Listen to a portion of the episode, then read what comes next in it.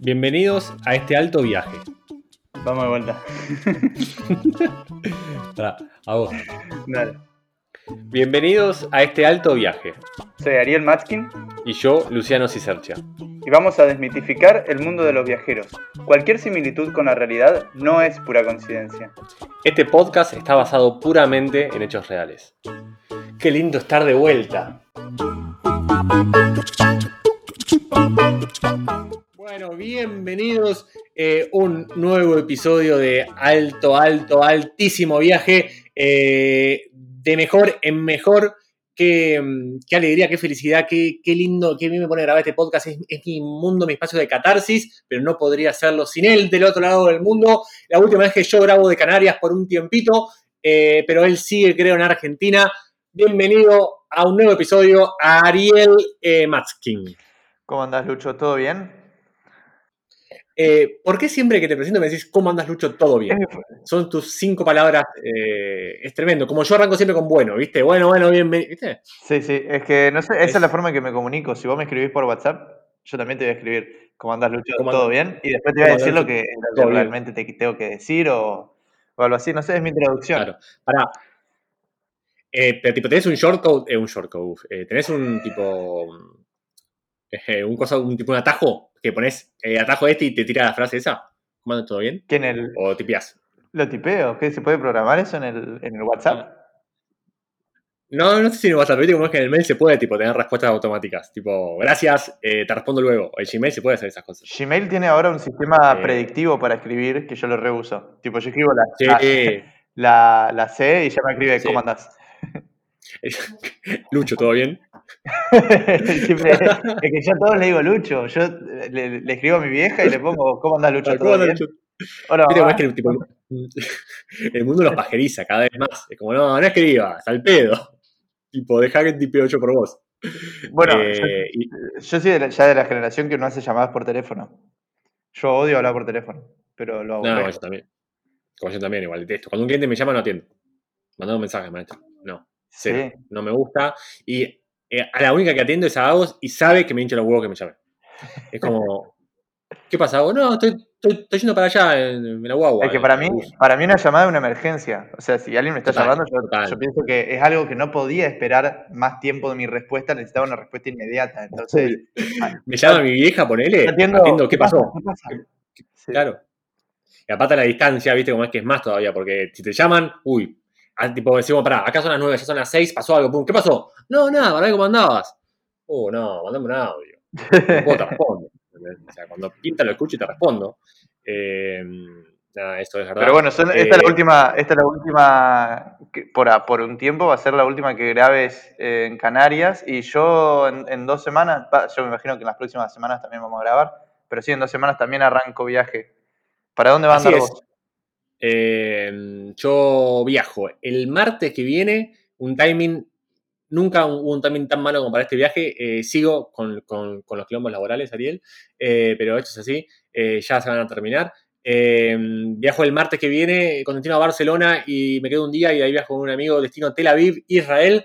De ahí nos quedamos cuatro días en Tel Aviv, cuatro días en Jerusalén. Corchete conseguimos canje con un hostel, felicidad absoluta, ocho ¿En días sin garpar.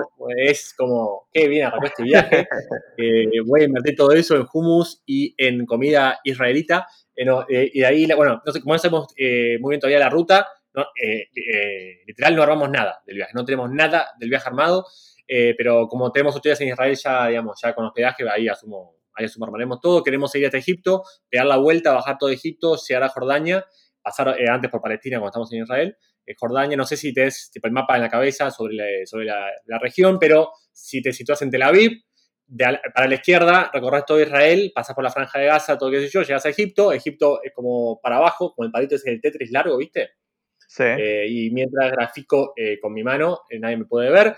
Eh, ahí bajaríamos todo por Egipto, eh, bordeando el Nilo, pues, qué sé yo, pegaríamos la vuelta, volvemos para arriba, pero no hasta arriba de todo, sino en el medio. Ahí está la frontera con Jordania, nos meteríamos en Jordania, Petra, y la idea es volver de Jordania o volver de Israel, más o menos un mes de viaje. Asumo grabaremos algún episodio con las pirámides de fondo. Sí, o con Petra. ¿Viste que Petra tiene, es un alto, alto spot para influencers? ¿Has visto la foto? sí, re Instagram, total. Súper instagrameable. Mal, mal. Sí, igual, sabés que de todos los lugares eh, que, que, voy en este viaje, el que menos me llama la atención es Petra. O sea, me encantaría ir a Petra, me encanta, voy a ir, pero me da mucha paja el turismo que hay en Petra, boludo. Es como cuando vas a, no sé, cuando vas a Roma y todos van al Coliseo, ¿viste? Es como, uh, me va a tener que fumar, levantarme a las 3 de la mañana. Te lo imaginaba, súper explotado, que aparte, yo me imagino esa visita a Petra también eh, debe ser sí o sí con tour, una entrada que sale mucho, bueno, carísima. No sé, igual las, imágenes son increíbles, boludo. Debe estar zarpado. No, buenísima. No sé, igual todavía confieso que es Petra, sinceramente. Todavía quiero leer a fondo. Eh, las puertas de Petra, obviamente sé, pero no sé la historia de fondo tan, tan a fondo de fondo a fondo. ¿No es la que sale en la, ¿no es la, que sale en la película de Transformers? Nunca vi Transformers. Te confieso eso. Ah. Son películas malas, eh, pero igual son pochocleras, boludo. Para, escuchame, se estrenó en Netflix, para se está por estrenar, eh, Puerta 7. Te la recomiendo. Vos igual no sos futbolero, pero eh, es sobre barra bravas en Argentina. Te la recomiendo. Ah, eh, no, no, posta, y, y como un buen elenco, actúa de, mm, Dolores Fonsi, ¿viste la mina? Y, el pelado este que actuaba, que es re famoso, que actuaba en Tumberos, no sé si en Tumberos, es un pelado que, si, vos pensás en un barra brava, pensás en un actor argentino, pensás en él, pero no, me acuerdo el nombre. Cualquiera. Eh, argentino, boludo. Eh, no me acuerdo el nombre. Eh, eh, el sí tiene pelados que no son argentinos, ¿viste? A ver, pará que te busco elenco.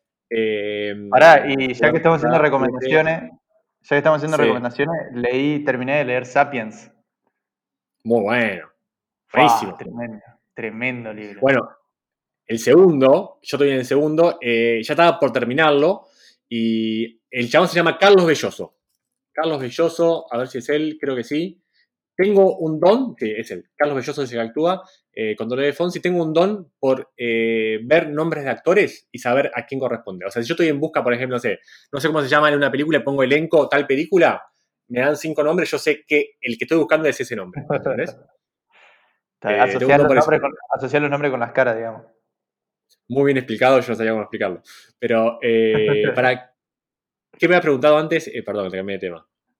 No, estamos hablando de que saqué el, el terminé de leer ah, Sapiens, Sapiens, que había recomendado, y vos estabas leyendo Homo Deus, si no me equivoco. que el que sí, ¿eh?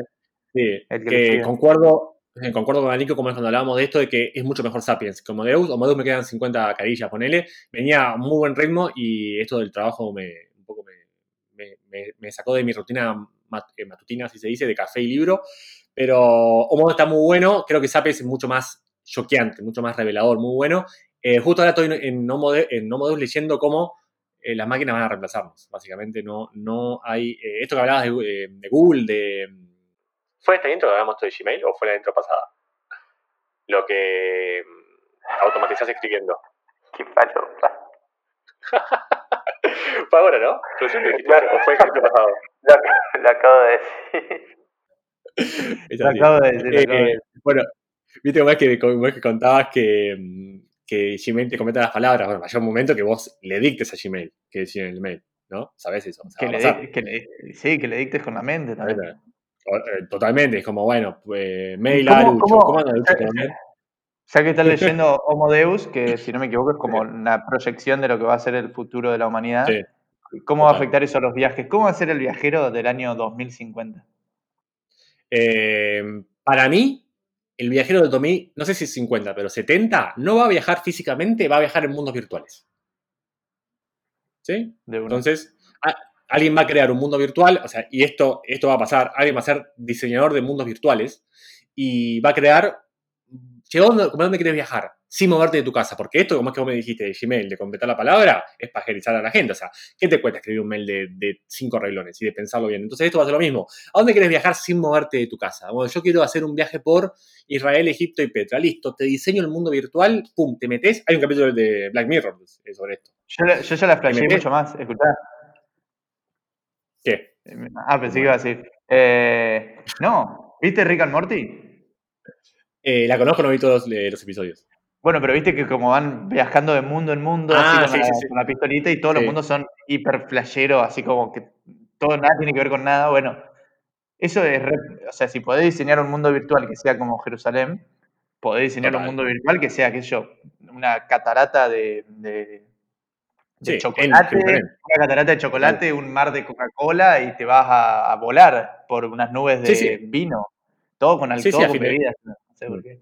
A, fin de cuentas, el problema, eh, como el problema es crear el diseño. Después ya son atributos del diseño. O sea, ponerle a, a un mar que sea celeste o que sea marrón como el chocolate es, eh, es, un problema menor. Va a pasar, claramente. Igualmente, en la película esta mm, Inception, peliculón, ¿no? Ya hablamos de esto. Eh, peliculón, la vería de vuelta ahora. Eh, pasa esto, crean mundos virtuales a fin de cuentas. El, sueño es un mundo virtual, como es el, que crean. Claro que ahí como que como tiene que ver con el subconsciente y las defensas del subconsciente no pueden flashearla tanto porque si no se da cuenta que que el sueño es ridículamente. Pero igual en el sueño uno no se da cuenta cuando está flasheando. Sí, eh, sí, eh, o sea, para mí ahí se fumaron un tipo un, eh, indica, ¿no? Si te fumas un sativa, flasheás. Pero para mí, sí, para mí es como decís vos, te, te, van a conectar cosas a la cabeza y vas a viajar virtualmente a lugares totalmente ridículos, qué sé yo, un viaje a Marte.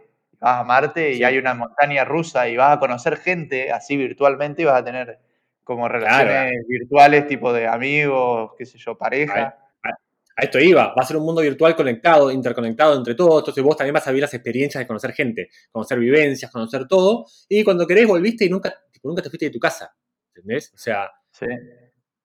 Para mí va a pasar eso, eh, estoy convencido. loco, ¿no? Eh, no, lo hicimos mal. Eh, no sé por qué llegamos a esta charla igual.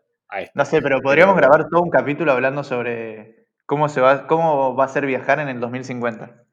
¿Te imaginas grabar eh, un, podcast como si estuviéramos en el 2070? O sea, un, un podcast, viste cómo es que tipo, hay episodios de series que, que tipo van al pasado. No, no sé, viste Friends, por ejemplo, que a veces eh, está Mónica gorda y Chandler con los pelos parados, Ross con el bigote, ¿viste? Bueno, eh, un, episodio de podcast, pero al revés, al futuro 60 años o 50 años. Y ahí como, che, no, recién vengo, me bajé del, del, teletransportador, venía de Marte. O sea, algo así, ponele. Cualquiera. no es tan cualquiera. No es tan cualquiera. Creo que se puede hacer. Me dio risa lo del transbordador, boludo. Porque cuando, para mí, viajar a Marte dentro de muy poco tiempo, tipo en la próxima, en esta década del, en la que estamos ahora, se va a poder viajar a Marte.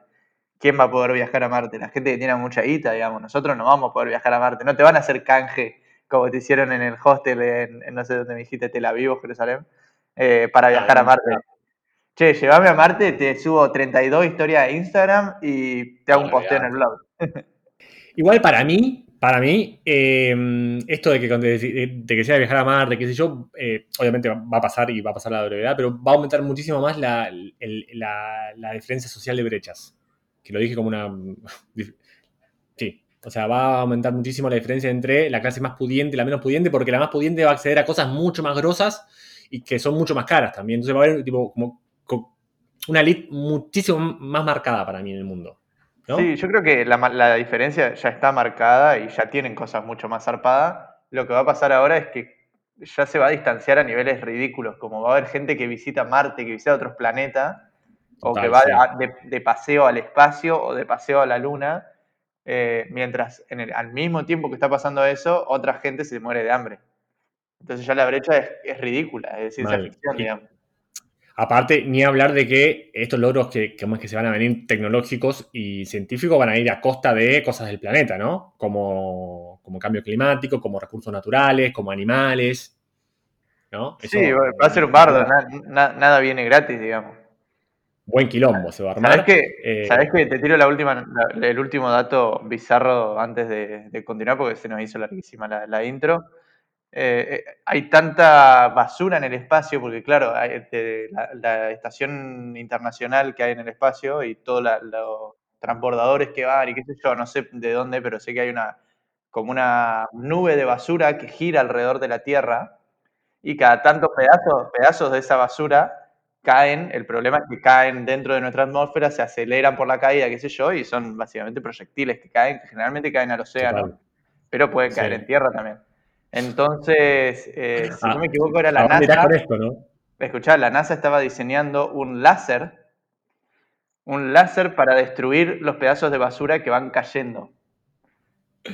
Y va, y, va a haber alguien que, que tenga como trabajo destructor de caca del espacio.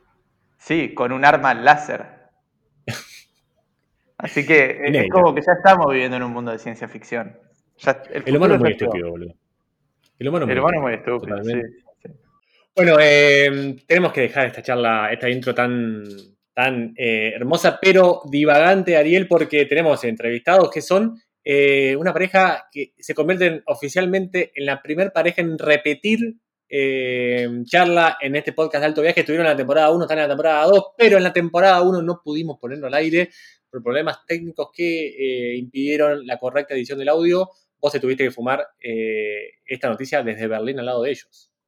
Sí, porque justo yo estaba visitando, no estaba viviendo ahí, estaba de visita en Berlín y ellos estaban viviendo en Berlín en ese momento, creo que estaban recién llegados. Entonces aprovechamos la oportunidad, fui a grabar presencial con ellos. Eh, Fue medio enquilopado todo lo que fue la conexión y todo eso, porque teníamos un micrófono Ah, es verdad. y qué sé yo. ¿Te Y a ellos no le andaba bien el wifi y qué sé yo, pero bueno, terminó saliendo, hicimos toda la grabación, estuvo zarpado el episodio porque contaron un montón de historias, un Mm. montón de cosas que uno no sabe sobre gente que viaja haciendo música. Entonces terminamos de grabar, me tomé una birra, la mejor, voy volviendo por, por, la- por el metro en Berlín, me llega un mensaje tuyo, no, no salió bien el audio. ¿Cómo no puede ser? Ya. No, no, no, no se pudo, no, le- te dije tipo, pero boludo, no puede ser, editando, editalo, no, no, salvalo. Claro. Y no, no, no Salvalo, hubo, forma, no hubo forma de salvarlo por fueron cuestiones técnicas. Cosas que pasan. Sí, sin acá. Qué cagada. Pero el podcast sigue al aire y ellos se coparon de vuelta en, en sumarse a, a Alto Viaje. Una historia de vida buenísima. Eh, me encanta que viajen haciendo música. Para mí, el que viaja haciendo arte eh, tiene el cielo ganado. Eh, basta de cháchara, basta de hablar de Marte, basta de hablar de Gmail y de la automatización de los robots y el futuro. Vamos al presente, vamos a escuchar. Justamente escuchar es una palabra clave para el que viene. A escucharlos a ellos. Eh, vamos, Ariel. Vámonos más.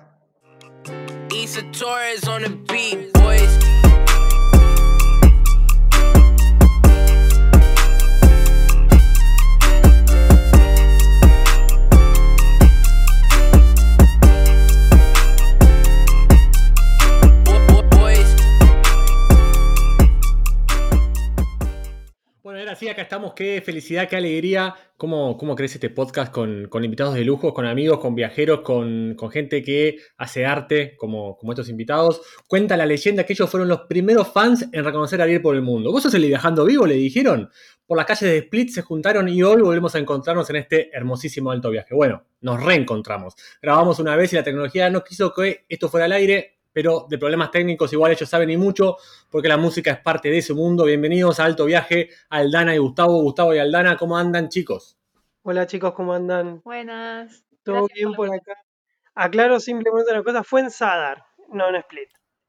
¿Sabés que, sabés que Ariel, tipo, le pregunté a Ariel antes, y le digo, che, Ariel, ¿cu- ¿cu- ¿dónde la ciudad? Porque voy a armar la intro. Me dijo, Split. Ahí No, tenés. pará, pará, pará. Te dije, Split o Sadar, puede que Split. Es más, discutí con Celeste antes de, de mandarte a vos y ella me dijo Sadar, pero bueno. Pero bueno, no importa. Croacia. Eh, Croacia, es, es que tipo, debería haber puesto Croacia, ya está. Y, Oye, como eso estoy flojo en las intros, no importa. Eh, ¿Cómo andan, chicos? ¿Cómo, cómo los trata Berlín? Eh, se escuchó un rumor de que hace un frío de cagarse. Eh, es un rumor bastante verdadero, pero como siempre. Pero está ahora con lluvia, hoy cayó algo de granizo, ayer también, así que bueno, típico del invierno, no hubo nieve este invierno, pero por lo menos frío hizo. Yo creo que estaba algo más duro, ¿eh? Sí, Igual. Venimos de una experiencia de haber vivido en Dinamarca y con nieve y con mucho, con menos, ¿cuánto era? No, los, los últimos dos inviernos, tanto en, en Dinamarca como en Albania, veníamos de mucho frío y nieve y ahora nada, así que frío nada más. Bueno, no está tan mal. Che, eh, están hechos unos rockstars, porque yo escuché que hay un disco saliendo. Queremos saber de, de- de nada de eso. Yo, eh, yo pienso en grabar un disco y me estreso. O sea, no sé por dónde empezar, no sé qué hacer. O sea, no, no sé para dónde ir, pa- para dónde disparar en mi vida si me dicen grabemos un disco. ¿Qué onda? Nosotros también nos estamos estresando por más que ya hemos tenido esa experiencia otras veces. Eh, es la primera vez que lo grabamos en una ciudad que no sea la nuestra, eh, así que es todo bien, todo nuevo, pero sí, es algo que es est- es estresante, prepararse mucho, en ir a hablar con el ingeniero. Por suerte, en- por más que lo estemos grabando en Berlín, el, el ingeniero de sonido es argentino, así que también habla español y eso ayuda mucho a la hora de, de conectarse. Sí, si no en alemán no hubiese sido No. imposible, ¿te imaginas? Eso es complicado. Pero Pero- sí, yo creo que es estresante, pero al mismo tiempo es mm, muy lindo de vivir. Es una experiencia intensa, pero que el resultado final es hermoso. Esperemos que sea hermoso. Nosotros lo hemos disfrutado mucho. Y mm, sí, no sé, es como nos encanta. A cualquier músico le encanta grabar un disco, es así. Y, y es parte de la razón por la que pararon, porque ustedes tienen periodos, eh, bueno, esto ya lo sé, pero se lo cuento a los oyentes, ¿no? Que tienen periodos de, que se mueven mucho, que eso fue justo cuando eh, yo los conocí, cuando yo y Cel- Celeste y yo los conocimos, pero tienen otra, también periodos en los que frenan. Eh, frenan por razones como esta, como para tener la oportunidad de grabar un disco, frenan porque se cansan del movimiento. ¿Cómo, cómo manejan esos cambios de ritmo? Eh, sí, en realidad vinimos acá específicamente con la idea de, de grabar y la pausa fue principalmente por eso. Y la pausa se da por el hecho de, de que la principal fuente de ingresos son los shows y esas cosas, y cuando querés destinarte a grabar un disco, está bueno, o en nuestro caso nos gusta alejarnos un poco de, los shows y focalizarnos 100% en, en prepararnos para el disco. Y entonces al no tener esa fuente de ingreso que son los shows, necesitas parar, establecerte para de última trabajar de otra cosa para poder recibir otros ingresos y así focalizarte en, en el disco que todas las veces que te pongas a tocar tu instrumento sea proyectando ese, ese, ese producto final que querés.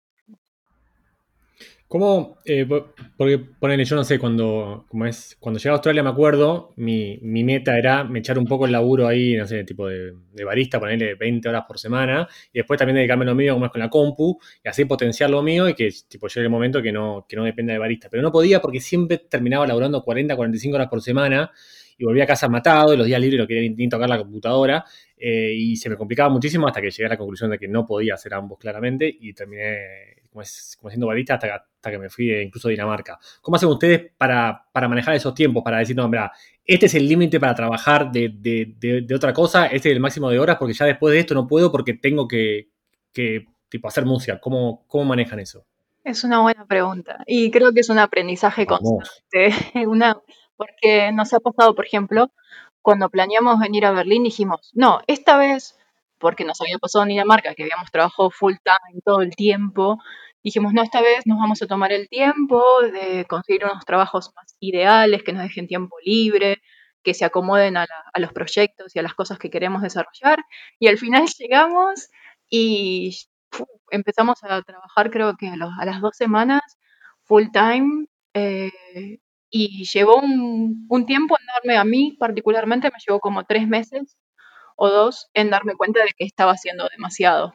Por más que ya tenía en la cabeza de que no quería eso, es como que la vorágine de llegar a un nuevo lugar y por más que, uno quiera estar relajado, la cabeza te dice, tenés que conseguir un trabajo, tenés que conseguir un, una casa, viste, la, lo que te meten en la cabeza desde chiquito, ¿no? Como esa estabilidad, entre comillas, que los viajeros igual la tenemos, medio que un poco nos queremos sentir en casa cuando llegamos a un nuevo lugar. Y parte de sentirse en casa es como, para, para nosotros al menos nos pasó de sentir de, bueno, ok, tenemos la estabilidad de un, trabajo y nos, siempre nos pasa que nos cebamos. Siempre trabaja, terminamos trabajando además. Y este año, en, en mi caso particular, eh, a los tres meses de estar trabajando full time, dije, no, esto no es lo que yo quería. Y renuncié a ese trabajo, agarré otro part-time y, y, empecé a dar clases de guitarra, de canto y me meterme más con lo mío. Eh, entonces es una balanza ahí que siempre a veces está como más estable, otras veces más de un lado del otro, pero sí la tenemos consciente, digamos, nos tratamos de ser conscientes de eso. Sí, igualmente cuando vinimos acá específicamente sí teníamos, bueno, trabajemos de otra cosa, lo que sea, para, para ahorrar, para generar ahorros, pero nunca sacamos la cabeza, digamos, de, del proyecto, nos dedicamos X, mínimamente X días por semana a seguir tocando, a, a bueno, a los otros proyectos, a, a editar los videos de YouTube o, o, darle bola a las redes sociales, aunque en realidad lo que terminamos haciendo en este último periodo fue reducir tiempo, no, de, no, de- no del otro trabajo, no del trabajo X que uno hace, por ejemplo, ahora en Alemania, sino que dejamos de subir, bajamos un poco la, la cantidad de videos que subimos y bajamos un poco el nivel de, de redes sociales para en ese tiempo libre poder concentrarnos en la música, principalmente en, esto- en es- en estos últimos tres meses dedicados al disco pero mínimamente un proyecto extra, extra a, s- a- a trabajar full time lo, lo mantuvimos, digamos, que era el de la música, que es el principal. Claro, y a la hora de, aparte, lo que ustedes decían de llegar a un país y como que uno está apurado por establecerse, también es porque uno llega a un país y tiene un gasto muy grande que el la inversión inicial, digamos, que llegas a, que yo llegar a Berlín es pagar el- dos meses de alquiler más el depósito, tener hasta que empezás a, a trabajar, que entre plata es como todo un gasto y uno también como que siente esa presión de, bueno, tengo que recuperar esta plata lo más rápido posible para estar de nuevo estable. Eso creo que le pasa a cualquiera que se va a vivir a otro país. Y ustedes, ahora que medio que no sé si ya está el proyecto, o sea, que sé que terminaron de grabar el disco porque me lo contaron el otro día, que entre paréntesis, yo pensaba que grabar un disco llevaba tipo las películas, seis meses encerrado en una sala de grabación con 20.000 litros de café, qué sé yo. Eso es lo que yo me imaginaba. Ustedes me dijeron, no, no, no, ya lo grabamos. 17 horas. No, no, no, Eh, igual estuvimos, toda la preproducción del disco la hicimos acá en casa y duró, duró meses. Lo que, lo que ah, Ahí tenés, ahí tenés. ¿Y sabés cuánto café? fue café, chocolatada y Fernet también. Y lo que, lo que duró esas 17 horas fue, bueno, todo eso, todo eso que ya veníamos en la cabeza, ir y grabarlo en, un, en el estudio. Y después ahora lo que queda es todo el proceso de mezcla y de edición y de, de masterización, que eso, bueno, ya lo, lo hace otra persona, no nosotros. Y ahora ustedes quedan libres para quedan libres para seguir viaje, piensan volver al movimiento, ¿cómo sigue el futuro cercano? Ya la semana que viene ya volvemos a, a cargarnos las mochilas y a, y a seguir valijas, viaje. Valijas, valijas sí, hemos vez. cambiado a valijas y vamos a... Qué cambio. Sí, Bueno, por ahí, Pero- por ahí en realidad venía mi pregunta, porque yo cuando los vi, que no, la verdad es que no me acuerdo si fue hace un año, dos años, pasa demasiado rápido el tiempo. Pero yo cuando los vi, inmediatamente los puse en el top número uno. eh, seguida de cerca por Laura Babajequian con su equipo fotográfico en personas que cargan más cosas mientras viajan, pero por lejos, porque yo andaba con mi mochilita de verano de Europa, que es una mochilita de 20 litros, y ya está, y ahí tenía todas mis cosas, incluida computadora, cámara, todo. Es más, viajaba con el dron en esa época, hasta tenía un dron ahí, y ustedes cayeron, me acuerdo, con un amplificador, la guitarra, el saxofón, no sé, era una cosa que traían Mochila una casa cuestas. Sí, ¿Cómo, más o menos. cómo Es ahora ese equipaje? Imposible olvidar de tu cara, como cuando nos viste llegar con todo, porque dicho, yo no lo podía creer. Sí, sí, unos días atrás te habíamos dicho, mirá que tenemos un montón de cosas, te vas a sorprender, no, ¿qué va a ser? Nos viste y fue como muy gracioso. Ah. Ahora nos acaban de llegar las valijas hoy y es como, sí, todo, todo un acontecimiento porque vamos a tratar de reducir el equipaje y nuestras, aliviar nuestras espaldas. Eh, y bueno, nueva logística, no sé, vamos a ver cómo resulta. vamos a ver cómo resulta. En realidad todavía no, no la probamos y todavía no hicimos la valija como para probar si lo que tenemos en la cabeza va a funcionar.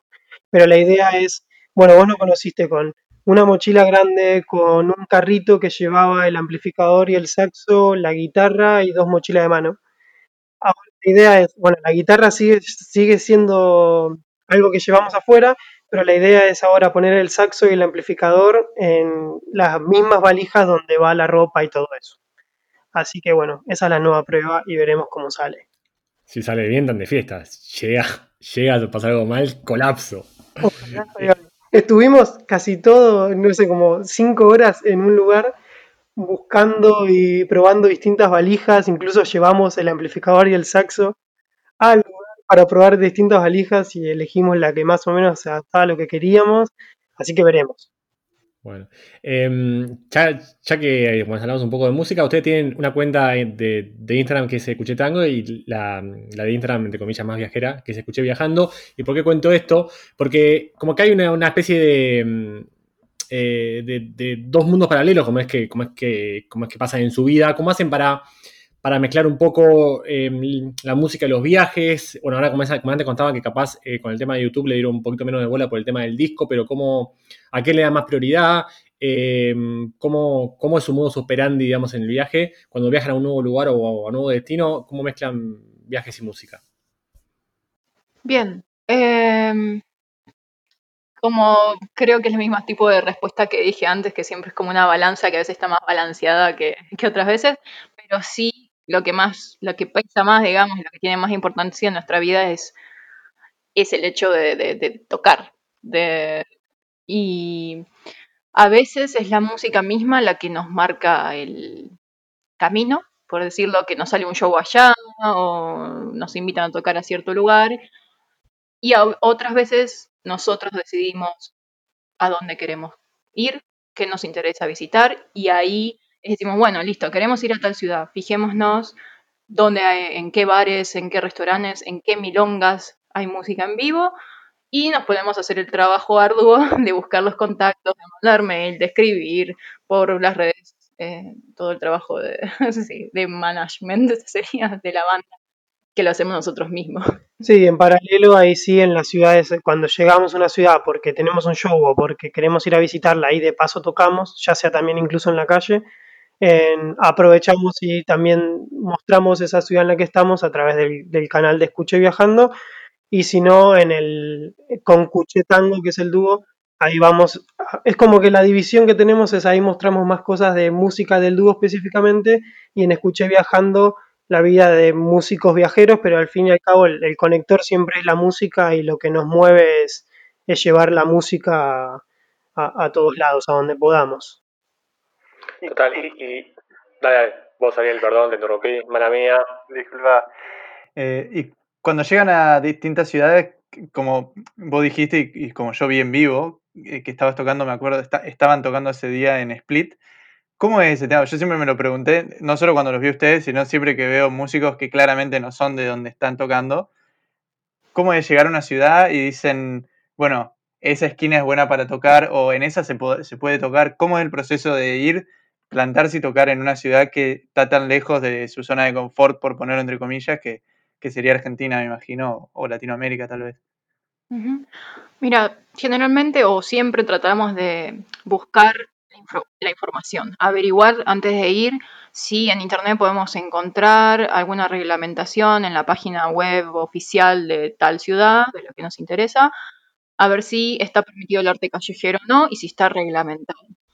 Em, y si no encontramos esa información, quizás tratamos de contactar o, o a la, o a la par también tratamos de contactar a otros músicos que hayan estado en la ciudad, que quizás ya saben esa data, esa información.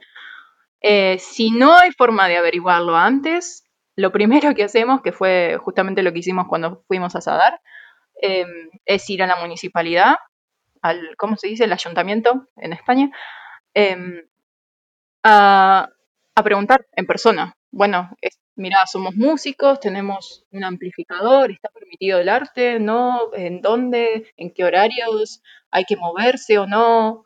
Eh, porque a veces hay ciudades en las que está permitido tocar en la calle, pero te tenés que mover, no sé, cada media hora tenés que hacer una rotación de, de sitio.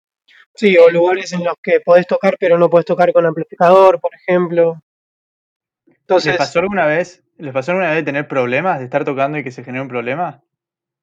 eh, nos ¿O una pasó... situación? No, sí, hemos tenido problemas, bueno, a veces con otros, creo que dos problemas grandes, tuvimos dos nada más. Sí. Uno fue en Eslovenia con, un, con otro músico en el que nosotros estábamos tocando, eh, ahí en, en, Ljubljana, en, la, en Ljubljana, la capital de Eslovenia, sí está reglamentado y nosotros estábamos en un lugar en el que se podía tocar específicamente y había que moverse cada media hora, estábamos tocando y se nos puso a los 10 minutos de empezar un músico literalmente al lado. Eh, y eso es como que el problema fue que rompió un poco los códigos de la calle, digamos. Eh, y el otro sí nos pasó en Alemania con la policía. Y nosotros estábamos, lo loco es que nosotros estábamos tocando en un lugar en el que se podía tocar, en el que estaba habilitado, en, estábamos en una ciudad en la que incluso hay un mapa que dice que podemos, que en qué esquinas podés tocar y qué no. Estábamos tocando en un lugar que estaba reglamentado y que se podía tocar. Bueno, literalmente, en realidad, en la, vereda, no. en la vereda de enfrente, Sí. digamos. Pero lo que pasó es que ya tuvimos varios días en la ciudad y en esos días ya habíamos visto otros músicos tocar en esa, en esa esquina que tenía una buena acústica. No estaba, no era literal la del mapa, pero bueno, a ver. Estaba al lado.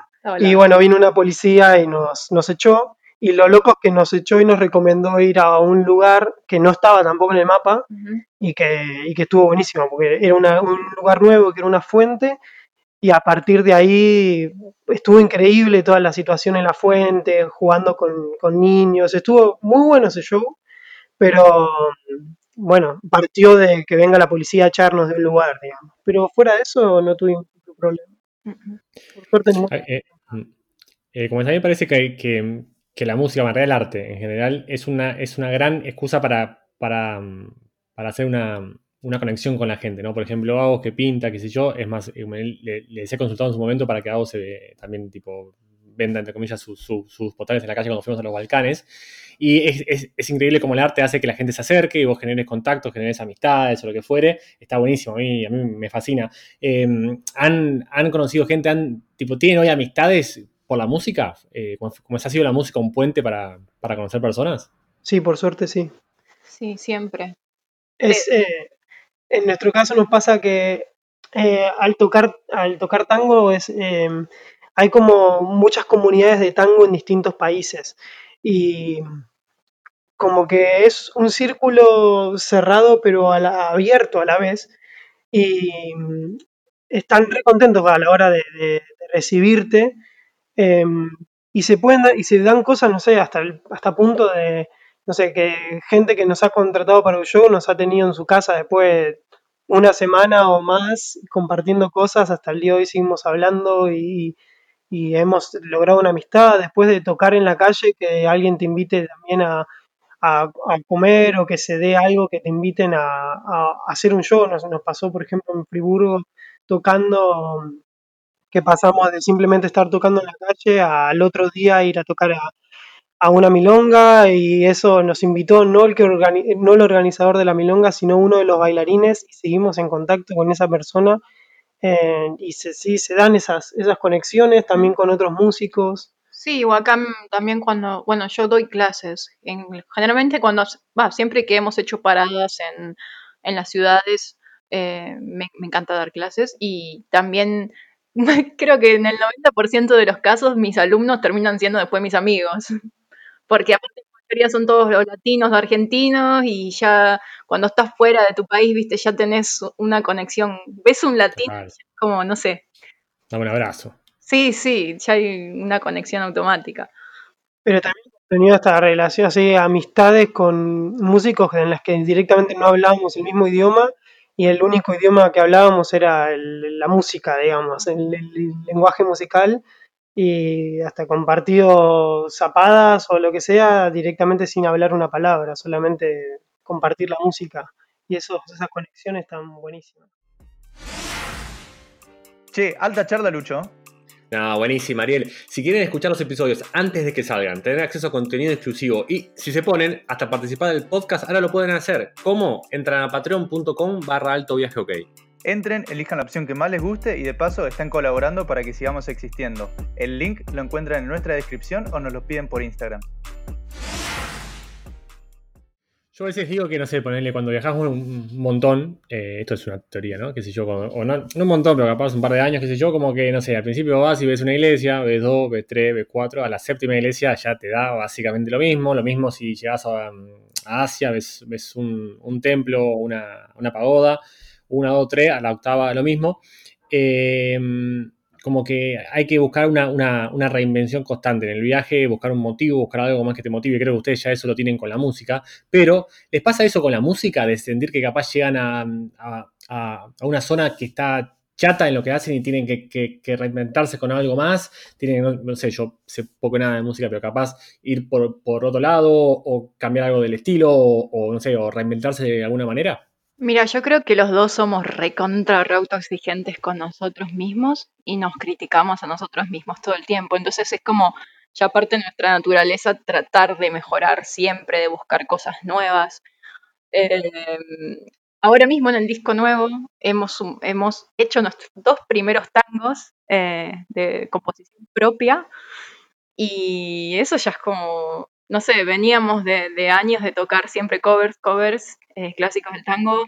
Dijimos, no, es momento de, de empezar a aportar un poco nuestra, nuestra, no sé cómo decirlo, nuestro punto de vista, nuestro ser. Tu impronta, sí. Sí. Y sí, no sé, es, es todo el tiempo. Somos personas muy curiosas también. Eh, de hecho, todo el tiempo nos estamos reinventando no solamente en cuestiones musicales, sino que de viajes, de pareja, de vida. de- Y, y con respecto a eso que decías específicamente de, de un destino, si, si al- hay que mirarlo de otra manera para, no sé, para que no que no te aburra, sino que no te parezca igual, es cierto lo que decías que eso ya lo, como que nos sirve bastante la música de ese sentido, porque al, al ir a, a tocar en la calle a- o, a, ir a, directamente a un concierto, nos pasa que en una ciudad que en la que quizás, no sé, no hay nada y que quizás turísticamente es una ciudad que es difícil recomendarla, digamos, porque, no sé, quizás no hay mucho para ver. Nos- a nosotros nos encantó y nos fascinó por la experiencia que tuvimos quizás tocando en la calle o quizás haciendo un, concierto para, en un restaurante, no sé. Entonces, es como que esa, eso, eso que nos preguntabas es, es eso que vos mismo respondiste, es esa de darle algo de, de- diversión o de cambio a un destino, ya lo tenemos a través, lo tenemos a través de la música y es, está buenísimo eso. Es una ventaja que, que la queremos seguir aprovechando. No, ventaja gigante. Yo, yo siempre digo más que me, que me hubiera encantado. O sea, yo toco, entre comillas, eh, con muchas comillas estoy haciendo, el piano, hace banda que no toco. Y tipo, vos me compré una armónica hace poco para Reyes. eh, acá en, como es acá en España, Reyes es muy importante, chicos. Y eh, a los que escuchan y creen que los Reyes existen, pongan mute. Eh, eh, pero mm, me compré una armónica y me encantaría tipo eh, aprender a tocarla bien porque creo que la música es un, es un método de conexión hermosísimo. Creo que es el método de conexión. Para mí, pa- tipo, no sé, la música para mí hace magia. Es algo que, es que yo me conecto tanto. Es el Es, idioma eh, universal. Para, Total, yo, para es mí, así. como que la música te hace viajar en. Como, como que viajas en tres dimensiones, por decirlo de una manera. Voy a hacer una flashada, ¿eh? Pero. No, no, no, te da la posibilidad de viajar, ser músico viajero, digamos, como que viajas obviamente en, en el espacio porque te moves, estás en movimiento, vas de un, de un lugar al otro, te desplazas. Después viajas, haces un viaje interior porque te descubrís internamente nuevas sensaciones, nuevas emociones, que la misma música también te potencia o te hace surgir nuevas. Y mm, para, y para, me, olvidé la tercera, porque no importa. ¿Y cuál más? Ah, la dimensión del tiempo. ¿Por qué? Porque vos escuchas una canción, no sé, a mí me pasa que, digo, escucho el can estoy en la calle, supongamos, escucho un músico callejero que está cantando un canto gregoriano. Y mi cabeza automáticamente se me va, no sé, al siglo IX, a la, iglesia, a los romanos, al... Pero además, no solo la música tiene la posibilidad de, por el tipo de género musical que estás escuchando, hacerte pensar en una época de la historia específica, sino que también te puede hacer, eh, a través, de, por ejemplo, de una letra de una canción, te hace viajar en el, en el, en a un recuerdo de tu infancia, por ejemplo. Total, total. Eso, eh, pensaba eso justo, es, te teletransporta. Es increíble. A mí, me, no sé, ejemplos muy básicos. Cuando yo era adolescente escuchaba, no sé, Green Day, por ejemplo. Y cada vez que escucho Green Day ya es como que mi, mi, mi, mi cabeza se va a la adolescencia. Y así pasa con mil, mil canciones, ¿no? Eh, no sé, y, y tener la posibilidad de uno mismo ser el que crea esa música, es como que tenés la, la, habilidad de poder vos mismo teletransportarte a donde quieras.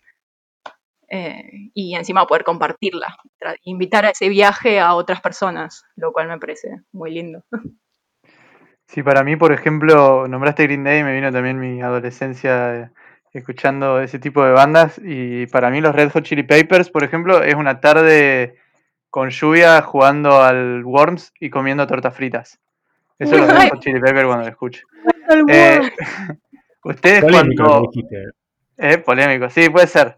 Pero bueno, eh, ten en cuenta que estoy hablando de cuando tenía 11 años, ponele. Cla- Eh, Claro, pará, pará, pará. Porque vos decís adolescencia, Podemos, vos sos adolescente ahora, boludo. ¿De qué estás hablando? Vos, vos sos el sub-20 de esto, boludo. propongo Eh, Worms cuanto antes. Eh, ustedes cuando están viajando, y por ejemplo lo nombraste ahora, que yo, sé que lo tiraste por tirar, un canto gregoriano, toda esta música con la que están en contacto al mismo tiempo que ustedes mismos van creando y, haciendo música, ¿los influye en su estilo musical? ¿Los influye en en lo que, el resultado final de lo que hacen? Eh, no sé si específicamente un, un género que escuchamos después se, se mete, por así decirlo, en nuestra música porque como que estamos tocando un género súper específico. Pero sí lo que nos pasa, por ejemplo, no sé, cuando tocamos en la calle, que realmente cambia el, la forma en que tocamos un tema en base a- al movimiento de la ciudad o es, es difícil explicarlo, pero a cómo, a, a cómo va caminando la gente o a las cosas, a cómo, sí, cómo se mueve esa ciudad, cómo, cómo son esos edificios, es como que quizás te tra- justamente te hace transportarte de una manera diferente en el espacio y que toques quizás el tema más lento, o que le hagas otro tipo de acting, porque en la calle también te moves, eh, en base a, a la ciudad en la que estás tocando. O en base, en nuestro caso, no sé, cuando tocamos en Milongas, a los bailarines que están bailando. Porque también es, eso, es, eso es lindo que no todos los bailarines de, no, de todas las ciudades, al, al tocar tango, bailan igual. Eh, y eso es re lindo, porque eso, eso sí, sí o sí tenés que viajar para comprobarlo, digamos. Es, eh, entonces sí, tocas en base también a cómo van bailando esos, esos, esa gente local que está bailando el género que estás tocando. Y no, eh, no existe mejor o peor, pero sé que no me, van a querer decir mejor o peor, me imagino, pero ¿cuáles serían los mejores bailarinos? ¿De, qué lugar vieron los mejores bailareros, los que más les gustaron? ¿O dónde fue la mejor milonga que participaron? Es, difícil decirlo y que, que no suene a- al- altanero, la verdad, pero la verdad, buenos bailarines argentinos en general, porque también incluso lo que pasa es que muchos profesores que hay dando vueltas en el mundo, aunque sean en el país más inhóspito que pienses, quizás son los argentinos los que están dando clases. O, fueron, o son gente que se instruyeron con argentinos o que fueron a Buenos Aires a instruirse, entonces en- ellos mismos, los mismos bailarines de tango, buscan en Buenos Aires la excelencia. Entonces, si el mejor de, no sé, por así decirlo, el mejor de Alemania o los mejores bailarines de, de Dinamarca, de Bonia, de lo que sea, van a instruirse a Argentina, también por algo es. En- así que sí, y, y ellos mismos te dicen que las mejores milongas están en, en Buenos Aires, aunque nosotros hemos visto, la verdad, buenas en muchísimos lados. Eh, ya que vamos para Argentina, eh, y también como es que tipo, antes hablaban de que cuando ven un argentino es como una. Va, todos nos pasa, ¿no? Que cuando estamos viajando, ver a un argentino se genera una conexión especial que incluso mucha gente no lo entiende. Yo, yo más me acuerdo cuando esta anécdota entre corchetes, estábamos en Australia y era el día del amigo. Y, y, tipo, vimos una casa con un pibe australiano y después eh, éramos todos argentinos en la casa y venían siempre más argentinos a la casa que era gigante. Entonces, che, tipo, ¿por qué se juntan hoy? No, es el día del amigo, entonces, nada, festejamos. ¿Qué ustedes festejan el día del amigo? Claro, que vos no, ¿no? Dice. Y digo, ¿cómo no festejar el día del amigo, boludo? Es re importante. Y dice, pero. Entonces me dice, para ustedes es siempre el día del amigo, porque ustedes siempre se juntan. Era como. O sea, el chabón no podía creer cuán sociable éramos, porque eh, eh, a esto iba, ¿no? Como es que cuando encontramos a un argentino en la ruta, nos pone como. Es, es algo diferente. Porque cuento esto. eh, cuando, cuando deciden tipo, dar este paso de irse a Argentina a cumplir sus sueños, yo comienzo a admirar un montón lo que hacen de viajar cumpliendo eh, o haciendo lo que aman. Para mí eso es un paso gi- gigante y requiere un montón de valentía, mal. Eh, el hecho de viajar sabiendo que van a hacer lo que les gusta, le- le- les da más motivación, les da más miedo de no saber si, van- si- si van a poder lograrlo. ¿Cómo fue decidir irse? ¿Cómo fue ese primer paso? Eh, a ver, obviamente que ya saber que tenés un recurso eh, tan lindo como la música de antemano antes de empezar el viaje era, una gran ventaja, ¿no? Eh, no tener que estar pensando en el mismo viaje de hora de qué voy a vivir, de cómo, cómo voy a generar ingresos. Ya sabíamos que iba por el lado de la música. Después iríamos descubriendo en viaje que se abrirían más, eh, ¿cómo se dice? Más ramitas del árbol que se van expandiendo que pueden ser otros caminos posibles. Pero eh, teníamos miedo, sí, obvio, cuando nos fuimos a cualquier persona que, que dice, bueno, dejo todo y me voy. No es, no es una decisión sencilla para nada. Eh, es una decisión, de hecho, que la estuvimos, no sé, como ma- masti- Años. masticando uno o dos años, digamos, Sí. como pensándola ahí. Eh, Gus tenía un trabajo en, en una oficina, yo tenía un trabajo como profesora de música en la, en- en la escuela para el Estado. Cada uno tenía sus bandas. Cada también. uno tenía sus proyectos musicales aparte. Ah, mira, no sabía eso. ¿Tipo tocaban por separado Sí. antes? Este fue el primer proyecto en el que, o sea, nosotros antes de tocar juntos éramos pareja, Sí. vos éramos músicos y nunca habíamos tocado juntos hasta este proyecto. Uh, picante. O sea que fue como una, una doble convivencia, o sea, pasaron de, estar trabajando separados y hacer música separados a estar viajando juntos y hacer música juntos. Sí, pasamos no solamente de a decir, bueno, somos pareja, a ser pareja y compañeros de viaje, a estar 24/7 juntos, sino además a trabajar juntos. Sí, Eh. lo, lo que no es fácil, me imagino. No, No, no es fácil, pero Para nada. No entremos en el tema, Ariel, porque está todo podrido. ¿no? Eh, pero bueno, ahí va. Entonces, cuando hay amor de por medio, cuando hay pasión por algo y cuando uno realmente se la juega por cumplirse su sueño, las cosas se van dando. El, el camino te va poniendo. Si sabes ver, si lo sabes ver y estás receptivo, eh, las cosas te van. No sé, las cosas van fluyendo, como Sí. decimos. Hay que luchar por ello, no todo es sencillo, es así. Eh, pero hay que tener un poco de coraje, me parece. Eh, nosotros cuando nos fuimos, nos fuimos con... De hecho, yo para irme, hablando de dinero, me fui pidiéndole dinero a mis dos abuelas. O sea, ni siquiera tenía el dinero suficiente para sentirme cómoda para salir a hacer este viaje. Y, pero bueno, me la jugué y al final salió todo bien. Pero nuestro plan era, cuando nos fuimos a nuestras familias, le dijimos, bueno, nos vamos como por tres meses. Si se da, si vemos que nos podemos bancar un poco más, genial. Pero si no, nosotros ya en nuestra cabeza, como que nos habíamos puesto en tres meses, puede ser que volvamos. Y si volvemos, bueno, no nos vamos a sentir mal por eso, porque ya por lo menos nos animamos a intentarlo. y ahora van casi tres años.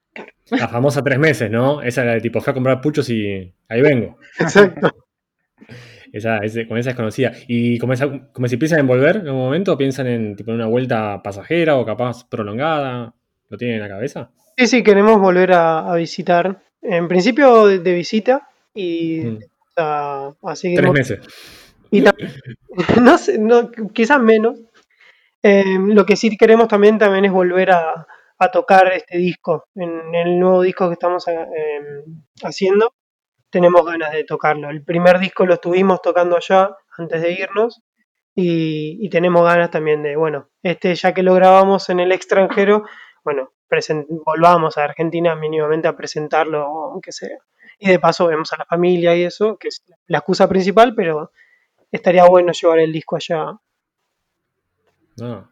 Yo, yo ya flashé eh, como en Luna Park, ¿eh? Luna Park colmado. Eh, escuché tango. ya está. Esa. Yo, yo, yo compro, ¿eh? Vos los querés presentar, Lucho. Sí, por favor, chicos, si tocan, llámenme que yo hago la presentación. Producir Eh, y arriesgate. sí, como es, el, el podcast me está haciendo experto en presentar a la gente. Eh, yo quiero presentarlos. Por favor, si tocan, eh, avísenme.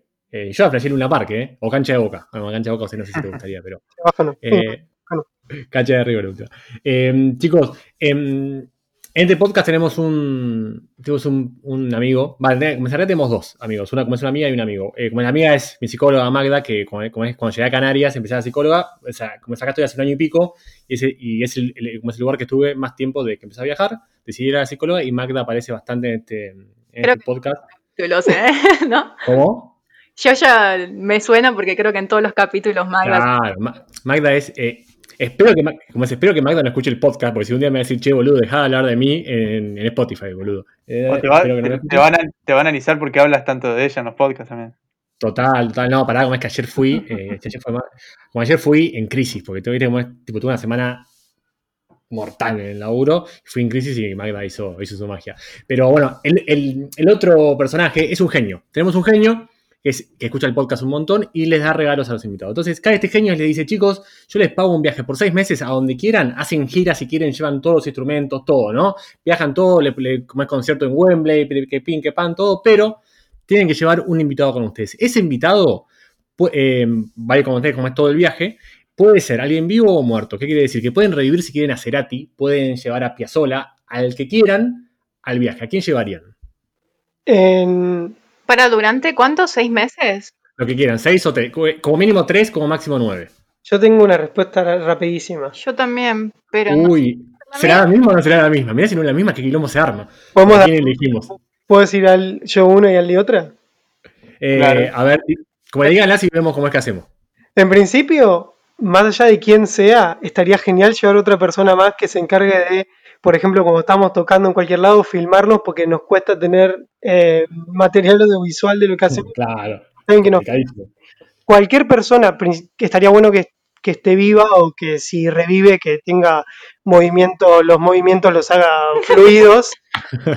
No sé cómo moverá las manos, pero para que nos, para que nos pueda filmar bien y, y- y ser como el tercero ahí. ¿Quién podría ser esa persona? Y en ese caso pensaría en, un, en algún cineasta, Kubrick. ¿Cómo va a llevar a Kubrick? Ya, bueno. Kubrick es muy Tranqui, vamos tranqui. Alguien más chiquito, alguien más paticito quizás. Que eh, cómodo. Pero bueno, alguien así. Totalmente, radicalmente opuesta a mi respuesta. Uy, se pudrió todo. Lo ¿A quién? ¿A quién? mucho más terrenal, como de, de decir, ¿qué, ¿a quién extraño o qué extraño que todo el tiempo, o sea, sé que los dos amamos y que nos vendría muy bien como compañeros de viaje? Un perro. O Pero sea, dijo una persona, como- dijo una persona. No, no, vale, vale, vale un perro, vale un perro, ¿eh? Sí, sí, sí, vale. Vamos con un perro. Un perro, Un perro Y- que y sepa filmar. Exacto, le pones ahí Le pones una GoPro, boludo, buenísimo. No, sí, Kubrick. un perro bien lindo que también le puedes hacer una cuenta de, de Instagram de perro y se, se me hace de fotitos lindos del perro. El perro de Kubrick, es tipo arroba el perro de Kubrick en Instagram. Ya está, chicos, tenemos un negocio, ¿eh? es ahí. Es ya. Kubrick.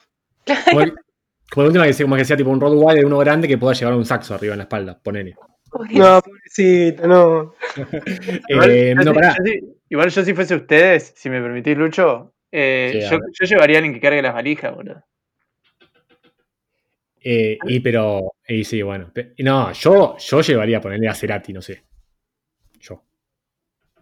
Yo. ¿Sabes lo que es un show con Cerati? Olvídate. Los chicos se, se d- disparan a la fama. Yo llevaría a alguien- Cerati ese- Alguien que tenga una camioneta, una van, no sé. También, Eso por el lado práctico siempre. algo, claro, al- algo que recordar. Si revivimos a Cerati, yo le voy a llevar las valijas a Cerati. Claro. La- es es verdad eso. le dije, ay, pibe. Eh, no, es verdad. Eh, no sé, son, son una respuesta muy. No, yo no quiero decidir. Eh, pará, pará. eh, como es igual, a todo esto cuando dijo un perro Aldana, eh, ¿viste el, como me pidieron el video del perro ese que tiene una GoPro y va por la casa filmando? ¿Nadie lo vio? ¿No? No, No, me imagino que hay muchos igual. Ese video, sí, bueno, de verdad, yo vi uno, ¿no? Ese video es buenísimo. El perro filmando la GoPro es tremendo, tienen que verlo. Eh, pero pará, porque el genio es, es un toque choto. Entonces te dice, está bien, yo vamos a llevar al perro, a cubre, a todo, al, al que quieras, pero en el viaje tenés que comer únicamente un plato de comida y una bebida. No podés, o sea, no podés comer, eh, no sé, le- como si elegís eh, fideo con tuco, no podés comer eh, fideo con tuco al, al almuerzo, pero cambiás en la cena. Desayuno, almuerzo, cena, snack, esa comida y también esa bebida. ¿Qué comida y qué bebida eligen? ¿Tengo, ¿te ¿Puedo preguntar algo? Sí. O sea, ¿tiene que ser una comida única, como decirte, no sé, fideos o puede ser tipo un plato combinado de cosas? No, no, vale mezclar. Tipo, no es tan choto el genio. Vale, Vale. mezclar. Sí, sí, sí. Y si te pide, y si te digo empanadas, ¿pueden ser distintos gustos o tiene que ser el mismo gusto? Ah, ya estás tirando mucho de la cuerda ahí, ¿eh? Mirá que. Está pero, entre sí, líneas. claro, eh, eh, está, yendo la letra, chica. Para mí, hasta dos gustos podés. Puedo desayunar empanada y puedo cenar y todo eso y uh, no sé, la de jamón y queso la puedo hacer desayuno y después, Total. y después alguna de, o alguna de caprese, ponerle que la puedo hacer desayuno y después de, no sé, otra más potente para el almuerzo y la cena y después agua. Mm. Pasa igual, la- como es, eh, la de caprese fría es media poronga, perdón. ¿no? Para mí la de jamón y queso es más rica fría. Pues ponerle, a veces estás de resaca, no, como resaca no porque estás con agua, pero estás paja, agarras frío una, como es una empanada, la de jamón y queso garpa siempre. Sí, el- estoy quizás en proceso de, de querer dejar la carne, entonces Ah, bueno, pensé en la de caprese. la de caprese. Pero igual hasta, hasta el día de hoy te, te acepto, te banco la de jamón y queso igual. Va, va, veamos. Y Aldi, Está difícil. Yo está como complicado. hice algo súper recontra sencillo, tipo arroz, pero un plato que tenga arroz, queso y Empanadas. Queso, un poco de lechugas, una empanada adentro. no, no, y muy raro, tipo arriba del plato un vaso con leche. ¿Por qué? Porque pensé, entonces puedo hacer para desayunar arroz con leche y merendar arroz con leche y con un poco y para el resto de comida salada, arroz con queso. Yo con arroz con queso puedo comer toda mi vida y después de beber, agua con un poquito de limón. Es, y como sabes que, agua- que agua con limón es una de las respuestas más, eh, más dadas a esa pregunta, no sé, yo no, no, no tomo agua. Pero lejos que agua con limón, todo el mundo me dice esa. Es tremendo. Ah, La podés conseguir, bueno, eh, casi que la podés conseguir en cualquier lado y, y a mí no sé, a mí el agua me parece algo rico, o sea, Sí. No, no, no, no los que no le encuentra sabor. A mí me gusta el agua. Sí. Pero bueno, puede ser. Bueno, eh, chicos, ya vamos casi 45 minutos de charla que podrían ser eh, 45 más por 14. Eh, qué bueno, posta eh, lo que hacen, ¿no? Ya, ya, como, es, como decíamos antes, ya la música de por sí es hermosa, sana, cura, recuerda, teletransporta. Si encima lo mezclan con los viajes, creo que es uno de los combos perfectos, que yo los envío, me encantaría poder tocar algo para, mm, para viajar tocando. Esto llega casi a su fin, que estuvo buenísimo, chicos. A, a los que no nos siguen, tienen sus dos cuentas, como contaban, eh, como contaban antes, arroba escuché tango o arroba escuché viajando. Eh, ¿Cómo pasaste esta hermosísima velada, mi queridísimo Ariel? La verdad que me encantó volver a tener la charla, porque ya la tuvimos, no, no la misma porque, la verdad, porque perdimos el archivo donde habíamos hecho las preguntas, entonces tuve que volver a reformularlas. Eh, así que hay preguntas nuevas y eso está buenísimo.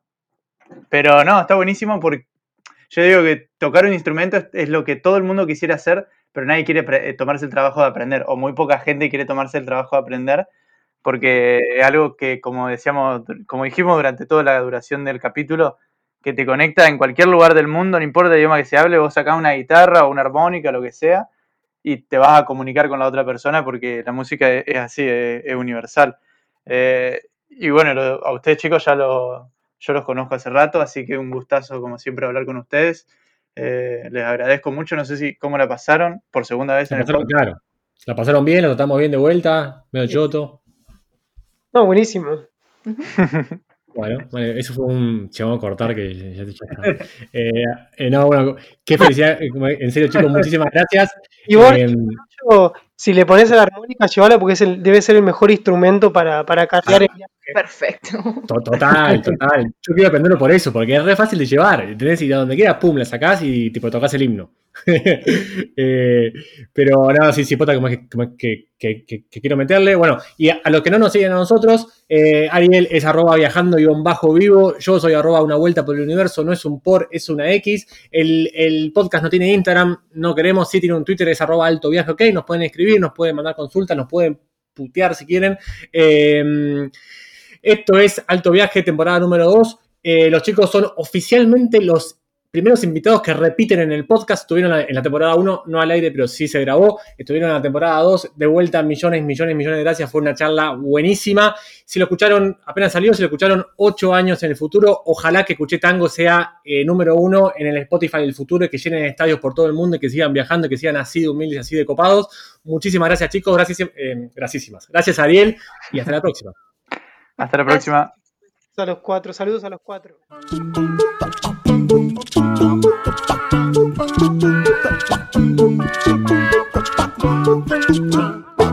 you.